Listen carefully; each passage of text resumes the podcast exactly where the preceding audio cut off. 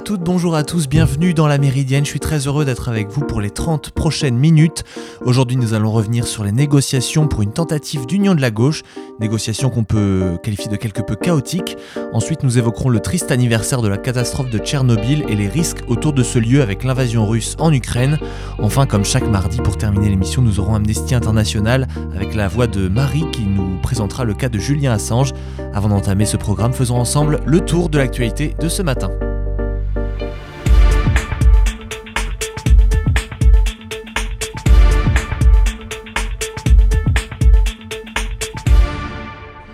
Pour commencer, les États-Unis organisent aujourd'hui une conférence devant réunir plus de 40 pays lors de laquelle seront abordées des questions de défense liées à l'Ukraine, avec pour but d'armer Kiev afin qu'il puisse se défendre contre l'offensive potentiellement décisive lancée par la Russie dans l'est du pays. L'événement sera présidé par le ministre américain de la Défense Lloyd Austin sur la base aérienne de Ramstein en Allemagne. Ils peuvent gagner s'ils ont de bons équipements, le bon soutien, a souligné euh, hier euh, ce dernier au sujet de l'Ukraine. D'après le chef d'état-major de la mairie américaine, le général Mark Milley, l'un des principaux objectifs des discussions est de synchroniser et coordonner une aide sécuritaire croissante à l'Ukraine, comprenant des armes lourdes ainsi que des drones armés et des munitions. L'Allemagne va autoriser la livraison à l'Ukraine de chars de type Gepard, spécialisés dans la défense antiaérienne, a annoncé une source gouvernementale. Cette décision qui constitue un tournant majeur dans la politique prudente suivie jusqu'ici par Berlin dans son soutien militaire à Kiev. Les détails, notamment le nombre de chars, doivent être dévoilés dans la journée par la ministre de la Défense Christine Lambrecht. Dans un nouveau rapport publié ce matin, le Bureau des Nations Unies pour la réduction des risques de catastrophes souligne que ces dernières se multiplient rapidement dans le monde en raison du changement climatique qui est provoqué par l'action humaine et d'une gestion inadéquate des risques. Le monde doit faire davantage, doit faire davantage pour intégrer le risque de catastrophe dans notre façon de vivre, de construire et d'investir, a souligné la vice-secrétaire générale des Nations Unies, Amina Mohamed, dans la présentation du rapport. Elle a appelé la communauté internationale à désengager l'humanité de cette spirale d'autodestruction. Le rapport révèle qu'entre 350 et 500 catastrophes de moyenne et grande ampleur ont eu lieu chaque année au cours des deux dernières décennies. Le coût de ces catastrophes s'est élevé en moyenne à environ 170 milliards de dollars par an au cours de la dernière décennie. Épisode de sécheresse, température extrême, inondation, le nombre de ces catastrophes devrait s'élever à 560 par an, soit 1,5 par jour d'ici à 2030, contre 400 en 2015, et mettre en danger des millions de vies. Le rapport indique que l'ampleur et l'intensité des catastrophes est en augmentation, le nombre de personnes tuées ou touchées par, ces catastrophes ayant été plus élevé au cours des 5 dernières années qu'au cours des 5 précédentes. Les catastrophes ont un impact disproportionné sur les pays en développement qui perdent en moyenne 1% de leur PIB par an à cause des catastrophes, contre 0,1% à 0,3% pour les pays développés. Le coût le plus élevé est supporté par la région Asie-Pacifique. Alors que les habitants de Shanghai en Chine sont confinés depuis maintenant un mois en raison d'une flambée de l'épidémie de Covid-19, Pékin met tout en œuvre pour ne pas subir le même sort. La ville a annoncé étendre son dépistage à une grande partie des habitants, tandis que des gymnases et des sites touristiques ont décidé de fermer leurs portes. La Chine affronte depuis mars une forte hausse du nombre de cas de Covid-19, une épidémie qui touche à des degrés divers de nombreuses provinces. Elle y répond par une stratégie zéro Covid accompagnée de mise en quarantaine et de dépistage massif. À Shanghai, la ville la plus durement touchée jusqu'à présent, les autorités ont annoncé 52 nouveaux morts euh, ce matin et près de 17 000 cas positifs en 24 heures. Les 25 millions d'habitants y subissent un dur confinement depuis début avril. La situation est infiniment moins grave à Pékin, mais plus d'une centaine de cas, positifs ont été recensés depuis la semaine dernière, dont 33 nouveaux annoncés aujourd'hui, une augmentation par rapport au jour précédent. Les mesures prises par Pékin sont toutefois très modérées comparées à celles dans d'autres endroits confrontés à des flambées épidémiques euh, similaires. La ville de Baotou dans le nord de la Chine, grande productrice de terres rares, a ainsi appelé hier l'ensemble de ses habitants rester chez eux après la découverte de seulement deux cas positifs. Elon Musk a réussi son pari, le patron de Tesla et SpaceX a passé un accord définitif avec le conseil d'administration de Twitter pour acheter le réseau social au prix de 54,20 dollars par action, ce qui le valorise à environ 44 milliards de dollars, et en faire une entreprise privée non cotée en bourse. L'homme le plus riche du monde devient donc le propriétaire de la plateforme qu'il avait annoncé convoiter il y a moins de deux semaines, et ce malgré l'opposition initiale affichée par le conseil. L'action du groupe cotée au New York Stock Exchange a été suspendue juste avant l'apparition du communiqué. Elle frôlait les 52 dollars en prenant plus de 6% vers 17h grâce aux rumeurs d'une acquisition imminente dans la presse américaine. Elon Musk avait indiqué la semaine dernière qu'il avait sécurisé soit 46,5 milliards de dollars pour mener à bien cette acquisition grâce à deux prêts bancaires de Morgan Stanley ainsi qu'à sa fortune personnelle. Il avait également évoqué la possibilité de lancer une offre publique d'achat hostile en passant directement par les actionnaires pour contourner le conseil d'administration. Il a critiqué Twitter à de nombreuses reprises, notamment au sujet de la liberté d'expression et de la modération des euh, contenus qu'il juge trop sévères. Ses provocations régulières et ses opinions libertariennes l'ont rendu antipathique aux, yeux de nombreuses personnes dans la Silicon Valley. Elon Musk devrait chercher à rendre Twitter plus rentable et à augmenter la croissance de son nombre d'utilisateurs. Il a déjà suggéré plusieurs évolutions comme l'ajout d'un bouton modifié pour corriger un tweet après publication et des changements dans la formule d'abonnement payante, Twitter Blue. Le groupe de San Francisco doit publier ses résultats trimestriels euh, jeudi avant l'ouverture de Wall Street. Après des débuts prometteurs, les négociations patinent entre la France insoumise, Europe Écologie Les Verts et le PCF en vue d'un accord aux législatives. Le PS, lui, entre dans la danse via une rencontre avec des insoumis programmée euh, demain. C'est un peu compliqué, grimace Manuel Bompard, le chef des négociateurs pour la France insoumise, placé en position de force après la solide troisième place de Jean-Luc Mélenchon au premier tour de la présidentielle. Il était pourtant optimiste jeudi dernier. Monsieur Mélenchon lui-même s'était réjoui vendredi que les discussions avancent mieux que ce qu'il pensait. Les deux principales tractations bilatérales menées par la France insoumise avec euh, leurs anciens concurrents et potentiels partenaires connaissent des turbulences alors que la date butoir évoquée par les protagonistes, la fin de semaine, se rapproche. Avec Europe Écologie Les Verts d'abord, les discussions ont eu lieu tout le week-end autour du programme, et si les convergences sont réelles sur de nombreux sujets, comme les services publics, les salaires, le climat, l'égalité homme-femme, l'enseignement supérieur, etc., c'est les mots du chef d'Europe Écologie Les Verts, Julien Bayou, le sujet de l'Europe est épineux. Les insoumis pensaient convaincre les écologistes, amoureux d'une Union européenne fédéraliste, en capitalisant sur leur désapprobation commune des traités actuels via le concept de désobéissance, mais les dirigeants verts répondent y voir la traduction de l'opt-out mélanchoniste, un refus d'appliquer certaines règles européennes qui peut mener, selon eux, à un bras de fer dangereux. La répartition des circonscriptions est un autre obstacle de taille. Manuel Bompard assure avoir pris en compte les remarques des écologistes, leur proposant 20% des 165 circonscriptions dites de qualité, notamment dans les villes qu'ils détiennent, c'est-à-dire Grenoble, Strasbourg, Lyon, Tours, Poitiers ou encore Bordeaux. Il estime que les Verts sont traversés par des contradictions internes entre ceux qui veulent qu'on gouverne ensemble et ceux qui n'y ont pas intérêt. Pour preuve, avance-t-il, le fait que la circonscription proposée à Paris pour Sandrine Rousseau, partisane d'une alliance avec la France insoumise, n'ait pas été considérée comme une priorité par Europe Écologie Les Verts. Julien Bayou objecte que la France insoumise ne prend pas les mêmes critères de gagnabilité. Il confie que le pôle écologiste a une revendication majeure, la construction d'une coalition et non l'inclusion dans une union populaire. On ne veut pas faire la présidentielle bis, l'union populaire ripollinée ferait le score des insoumis, dit-il, prenant une coalition pour nous additionner. Symptomatique de ces arguties, le logo, a présenté aux électeurs les 12 et 19 juin. Manuel Bompard consent à ce que l'Union populaire ait pour sous-titre euh, ou dans la charte graphique le mot écologie, tandis qu'Europe Écologie Les Verts réclame une présence dans le nom même de la coalition. Mais après, c'est les communistes qui vont nous le demander, peste Manuel Bompard. Même s'il souhaite un accord, l'ancien patron d'Europe Écologie Les Verts, l'eurodéputé David Cormand, encore influent au sein de l'appareil, cogne fort contre les insoumis. Ils pensent qu'on fait la manche alors que l'on veut un partenariat respectueux. Ils veulent nous invisibiliser, demandent d'entrer dans l'Union populaire et ainsi d'admettre tacitement qu'il n'y a plus d'utilité à un parti écologiste, a-t-il martelé. La relation avec les communistes est aussi refroidie puisque Fabien Roussel aimerait que les socialistes soient inclus dans l'accord, quitte à temporiser pour le faire comprendre à LFI. Il n'y a donc pas eu de réunion le week-end dernier et les négociations ont repris seulement hier soir. On a perdu 4 jours, soupire Manuel Bompard. Côté PS, en revanche, le chemin s'ouvre. La France insoumise a proposé une rencontre mercredi, tandis que les socialistes ont accepté euh, et ont indiqué les deux partis à l'AFP. La retraite à 60 ans ne convainc pas sur le plan financier les cadres du PS qui veulent rester ouverts sur cette question, pourtant cruciale pour la France insoumise. Le risque d'accord sans le PS n'est plus de saison, espère un cadre socialiste, qui prévient si Mélenchon veut que cette coalition dure, il n'y a pas intérêt à nous tordre le bras, mais il peut parfaitement nous humilier et nous faire disparaître de l'Assemblée. Dans le Parisien, l'ex-premier ministre Lionel Jospin juge quant à lui positif pour le PS de participer à un accord électoral de toute la gauche, à condition qu'on ne cherche pas à l'écraser. C'est dans ce contexte de négociation relativement houleuse que j'ai pu rencontrer Laurence Dumont, députée PS de la deuxième circonscription du Calvados. Je vous en parlais hier et qui nous expliquait les contours de cette union nouvelle autour de la bannière Union maintenant. Je vous propose de l'écouter. Aujourd'hui, on a Mélenchon qui est à 22%, ce qui est quand même un score euh, plus que remarquable.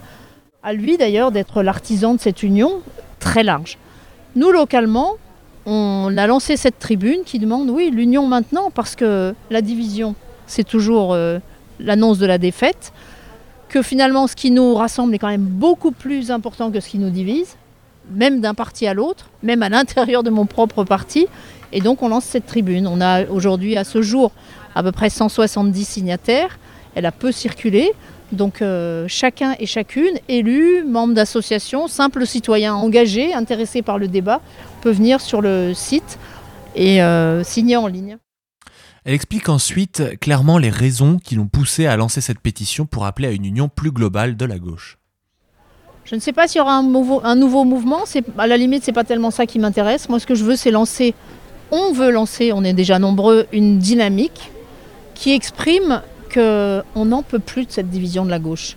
Et que si on pense que le pays, les gens ont besoin de la gauche, de politique de gauche, eh bien, il faudra aussi, parce que ça passe par là évidemment, des élus de gauche. Et pour avoir des élus de gauche, il faut l'union. Donc c'est assez basique, assez simple, mais on est assez convaincus pour se lancer dans cette euh, aventure. Tout n'était pas gagné pourtant, comme on l'a expliqué euh, plus tôt, les dissensions sont fortes au sein de la gauche, pas forcément dans le programme, mais aussi dans les relations. La députée PS répond là-dessus. On sait qu'on n'est pas d'accord sur tout, par exemple avec la France insoumise. Mais je pense qu'il y a des différences aussi d'appréciation sur certains points. Par exemple, moi qui suis socialiste, avec le Parti communiste ou avec les Verts. Ce à quoi je crois fondamentalement, c'est que sincèrement, ce qui nous rassemble est plus important, que les gens de gauche ont besoin de politique menée par nous et non pas ce qui s'est fait depuis cinq ans, ou pire, ce que ferait l'extrême droite si elle arrivait au pouvoir. Et donc, notre responsabilité, c'est d'engager ce mouvement-là.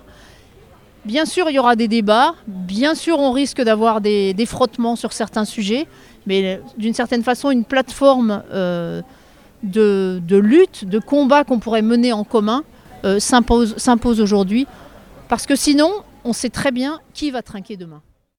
Laurence Dumont nous donne enfin son avis euh, en tant que député PS sur l'importance de Jean-Luc Mélenchon et de la France insoumise à l'heure actuelle pour envisager la réussite de la gauche aux législatives et nous indique qui elle verrait effectivement comme Premier ministre en cas de succès. Hier, on l'a dit euh, au Parti socialiste et d'une certaine façon euh, Mélenchon a dit la même chose à la télé d'ailleurs, c'est le rassemblement de la gauche sans exclusive. Sans exclusive. Mais je reconnais le rôle majeur que peut jouer Jean-Luc Mélenchon aujourd'hui. 22% à la présidentielle, on ne peut pas faire abstraction de ce score. Et ce score, il est dû, un, à une certaine forme de radicalité qui nous a manqué et que Jean-Luc Mélenchon exprime dans son discours et dans son projet. Et pour certains, c'est ça. Et puis, c'est encore une fois les électeurs qui, eux, ont fait le rassemblement en faisant ce vote en faveur de Jean-Luc Mélenchon, puisque c'était le mieux placé pour la gauche. Donc, il a un rôle majeur à jouer. Et je crois que, honnêtement, tous ensemble, mais ça ne sera pas qu'une réunion de partis. Hein. Je ne crois pas à ça. Bien sûr, les partis politiques ont une, comment un rôle majeur dans, la République et on ne peut pas faire sans eux. Et heureusement qu'ils sont là. Ils sont inscrits dans la Constitution et on a besoin de ça. Mais il faut aussi impliquer les simples citoyens, le mouvement social, les organisations syndicales. C'est beaucoup plus largement qu'on imagine le rassemblement du peuple de gauche. Si une majorité de gauche sort des urnes au mois de juin, le Premier ministre, il sera issu du plus grand groupe parlementaire. Aujourd'hui, tout laisse à croire que ce sera le groupe France Insoumise. Donc, malgré l'implantation quand même assez forte du PS euh, localement, qui s'inscrit tout de même assez fortement par rapport à la, France Insoumise sur le territoire, sur l'ensemble du territoire oui, c'est vrai qu'on a un réseau d'élus important, mais euh, on ne peut pas faire abstraction encore une fois du, score de dimanche dernier. Donc il y aura une, euh, une forte dynamique aussi du côté de la France insoumise. Moi, je ne sais pas qui sortira, mais en tout cas, si c'est la France insoumise qui a le plus grand groupe parlementaire, vraisemblablement, la logique, la logique, ce serait que le Premier ministre soit issu de ses rangs. C'est à mon avis aujourd'hui ce qui est le plus vraisemblable. Merci beaucoup, Madame Dumont. J'ai également à cette occasion pu rencontrer Arthur Delaporte, le nouveau premier secrétaire fédéral du Parti socialiste du Calvados, qui nous explique l'importance de cette démarche entamée par Laurence Dumont, puis il nous indique en effet sous quelles conditions le Parti socialiste acceptera les termes demandés par la France insoumise. Euh, moi, je pense que l'initiative de Laurence Dumont, elle correspond à ce que nous ont dit les électeurs tout au long de la campagne, c'est-à-dire, euh, mais qu'est-ce que vous faites à vous diviser comme ça vous empêchez euh, une bonne représentation de la gauche, vous empêchez le débat en fait et la qualification au second tour. Je pense que la responsabilité elle est collective, c'est-à-dire que ce n'est pas la responsabilité d'un parti ou d'un autre, mais en fait aujourd'hui notre responsabilité à nous en tant que citoyens, c'est de faire passer le message que la division ça suffit. Parce que l'objectif de la gauche, l'objectif de la politique, c'est de se rassembler, de s'unir pour transformer la vie des gens. Donc si on n'est pas en capacité d'être assez nombreux pour prendre le pouvoir et puis pour pouvoir euh, avoir une alternative à Emmanuel Macron, et eh ben en fait c'est qu'on n'a pas compris le message qui nous a été envoyé euh, le 10 avril dernier. Ce que je dis toujours, c'est que le rassemblement, ça se fait dans le respect des uns et des autres, et que la démocratie, c'est aussi la pluralité. Et aujourd'hui, la gauche, il y a différentes voix qui s'expriment, il y a différentes euh, tendances, différents chemins, mais que les chemins ils sont pas si différents que ça. Et donc moi j'espère qu'on va être capable de se rassembler, j'espère qu'on va être capable de porter cette alternative commune à Emmanuel Macron. Et finalement, ce que propose aujourd'hui euh, le Parti socialiste, avec cette main tendue, cette ouverture sans exclusive, hein, donc euh, à toutes les formations de gauche, que ce soit le Parti communiste, les écologistes ou la France insoumise, c'est de pouvoir justement mener ensemble la bataille, euh, notamment des législatives, parce que si on est divisé, on ne pourra que perdre. Alors que si on se rassemble, là, les victoires sont possibles.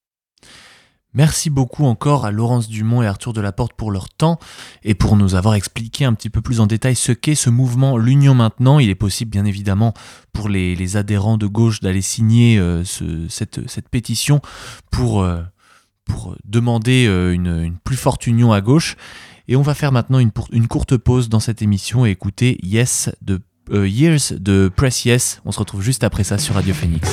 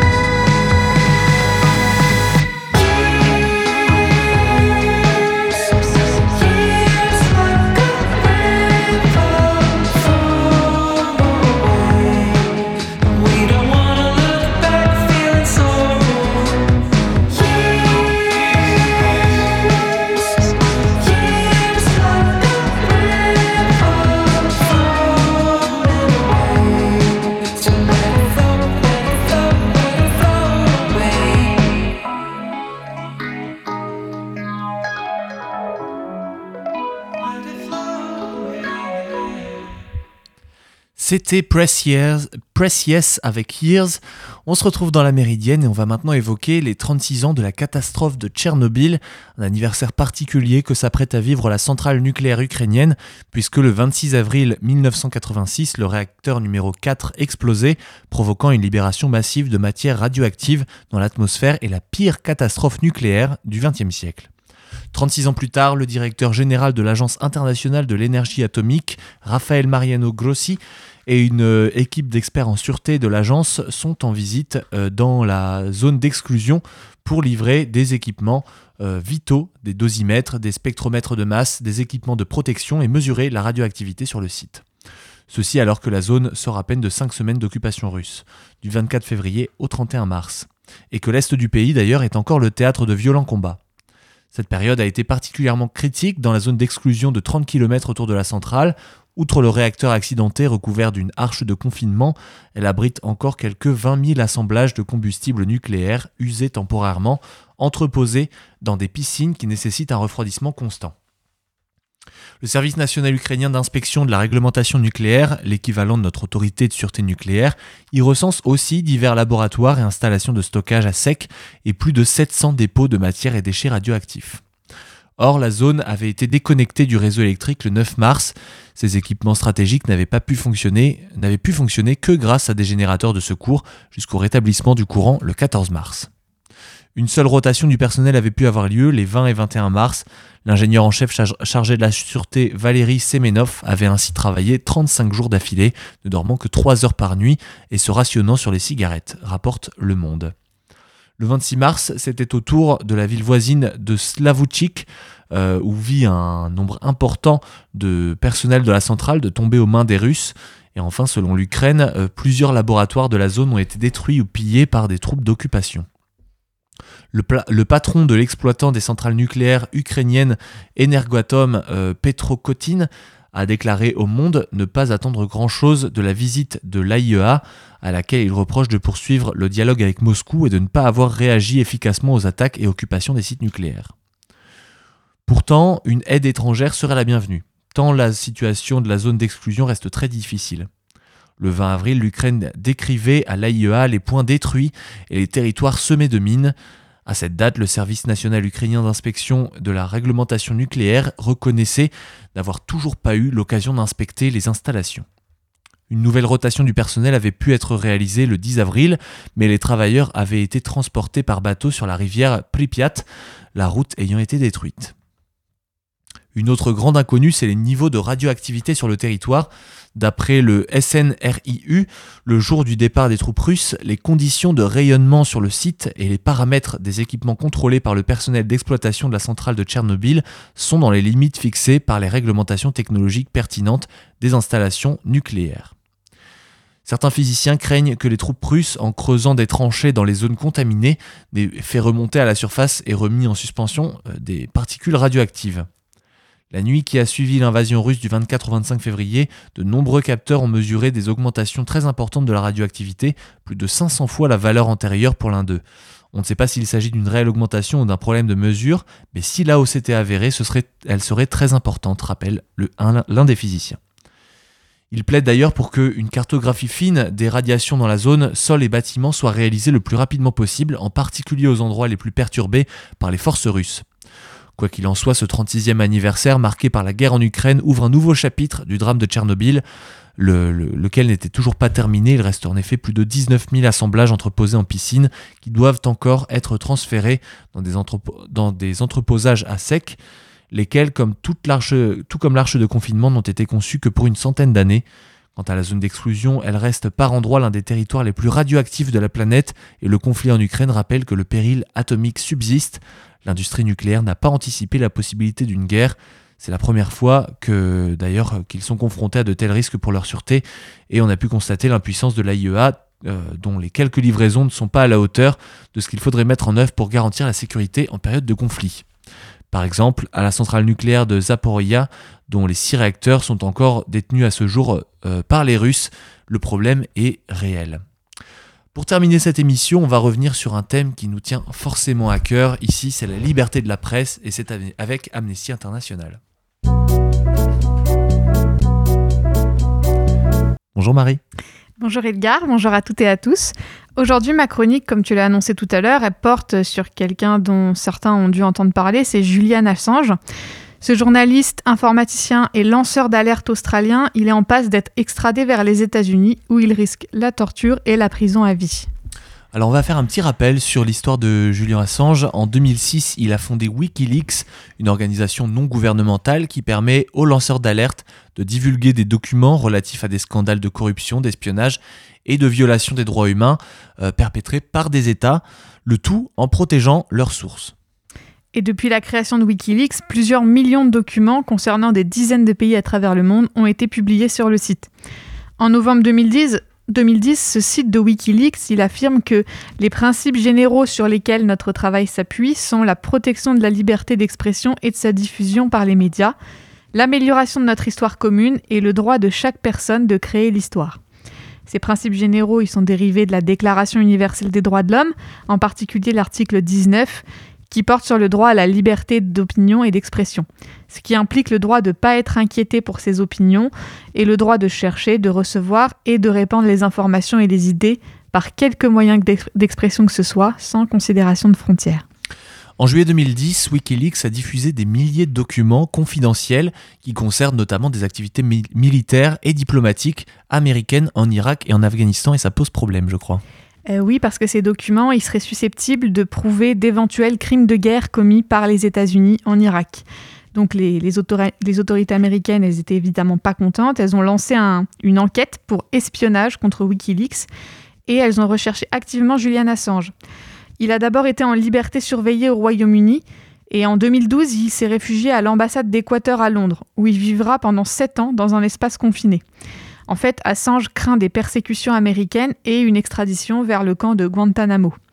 Julie d'Amnesty avait déjà fait une chronique sur le camp de Guantanamo et globalement, c'est pas la fête. C'est un centre de détention militaire de haute sécurité où les détenus sont soumis à une justice spéciale et non au système de justice américain. Et même la Cour suprême des États-Unis, elle a déclaré que les procédures judiciaires d'exception qui étaient mises en place à Guantanamo étaient illégales. Euh, mais c'est pas grave, le camp est toujours ouvert et on comprend que Julian Assange n'ait pas envie d'y être extradé. Alors tu parles d'extradition, en effet, et donc il faudrait préciser ce que c'est. Euh, l'extradition, en fait, c'est une procédure qui permet à un État de se faire livrer euh, par un autre État, un individu qui est poursuivi ou condamné et qui se trouve sur le territoire de cet État. Donc dans le cas présent, les États-Unis demandent au Royaume-Uni de leur livrer Julian Assange. Oui, parce qu'en fait, après avoir passé sept ans réfugié dans l'ambassade d'Équateur à Londres, en 2019, le nouveau président équatorien Lénine Moreno a mis fin à l'asile politique de Julian Assange. Euh, les autorités britanniques l'arrêtent et le placent dans une prison de haute sécurité de Belmarsh. Et puis, comme le craignait Assange, les États-Unis ont lancé une procédure d'extradition auprès des autorités britanniques. En février 2020, donc il y a deux ans, euh, débute le procès de Julian Assange devant la justice britannique qui a donné lieu à plusieurs décisions des tribunaux. La demande d'extradition a d'abord été rejetée en première instance en raison de la santé mentale de Julian Assange. Euh, voilà, effectivement, il a été isolé pendant sept ans quand même, euh, sans compter les menaces dont il fait l'objet. Euh, Julian Assange reste cependant en prison puisque la justice britannique a refusé sa libération sous caution. Les États-Unis, bien évidemment, ont fait appel et ils ont demandé toujours l'extradition de Julian Assange. Et finalement, en décembre 2021, la justice britannique annule le refus d'extradition et donc autorise cette extradition. La justice britannique a accepté les assurances diplomatiques peu fiables des États-Unis, euh, selon lesquelles Julian Assange ne serait pas détenu à l'isolement dans une prison de haute sécurité. Julian Assange a tenté un dernier appel, mais en vain. Le 14 mars dernier, la Cour suprême du Royaume-Uni a confirmé bel et bien son extradition. Euh, si le Royaume-Uni extrade Julian Assange en s'appuyant sur un accord avec les États-Unis, euh, ce pays enfreindrait une norme du droit international, qui est l'interdiction de la torture et des traitements inhumains et dégradants. Euh, on trouve cette interdiction dans plusieurs traités internationaux qui sont ratifiés tant par les États-Unis que par le Royaume-Uni, dont le pacte international relatif aux droits civils et politiques. Alors tu l'as évoqué et Julie l'a dit en longueur dans une, dans une autre chronique. Une fois transféré vers les États-Unis, Julian Assange risque des mauvais traitements en détention, et ça, dès le moment de son transfert, puisque tu, le disais effectivement tout à l'heure, à Guantanamo, des hommes sont encore maintenus en détention pour une période indéterminée, la majorité sans inculpation et la plupart ont été torturés par le gouvernement américain et aucun n'a bénéficié d'un procès équitable. Et on rappelle que la torture, elle peut être physique ou psychologique. Le but, c'est d'obtenir des informations, mais aussi d'intimider et de faire taire les voix dissidentes. Et même si les mauvais traitements euh, ne constituent qu'un risque pour Julian Assange, il faut rappeler l'arrêt Sering contre Royaume-Uni, rendu en 1989 par la Cour européenne des droits de l'homme. Et la Cour a reconnu que l'interdiction de la torture et des traitements inhumains et dégradants, elle implique d'interdire l'extradition d'une personne vers un pays étranger si celle-ci est susceptible d'y être victime de torture. Donc même si c'est pas certain, dès lors qu'il y a un risque, il faut s'abstenir d'extrader. En plus, euh, les États-Unis ont retenu 17 chefs d'accusation à l'encontre de Julian Assange pour fait d'espionnage, ce qui pourrait aboutir à une peine de 175 ans d'emprisonnement. Face à cela, parmi bien évidemment d'autres démarches, il y a Amnesty International qui émet plusieurs demandes. Oui, alors Amnesty International s'oppose d'abord au placement dans une prison de sécurité maximale de toute personne ayant des problèmes de santé mentale et exhorte les États à soigner dans un environnement thérapeutique adapté les personnes incarcérées qui, souffrent de troubles mentaux. Amnesty appelle aussi l'administration des États-Unis à abandonner les poursuites contre Julian Assange et demande aux autorités britanniques de renoncer à l'extrader et de le remettre immédiatement en liberté. Euh, vous pouvez, si vous souhaitez, prendre 30 secondes et aller signer la pétition sur le site internet d'Amnesty qui est adressée au procureur général pour protéger la liberté d'expression et la liberté de la presse. Merci beaucoup Marie. Bien sûr, on se retrouve Amnesty dès la semaine prochaine pour un nouveau tour d'horizon sur les droits humains. Et c'est ainsi que se termine la Méridienne. Merci à vous de nous avoir suivis sur Radio Phoenix. Merci à Alan en régie et à Marie pour sa participation à cette émission. On se retrouve, nous, dès demain pour une nouvelle émission. En attendant, bonne journée à vous. Salut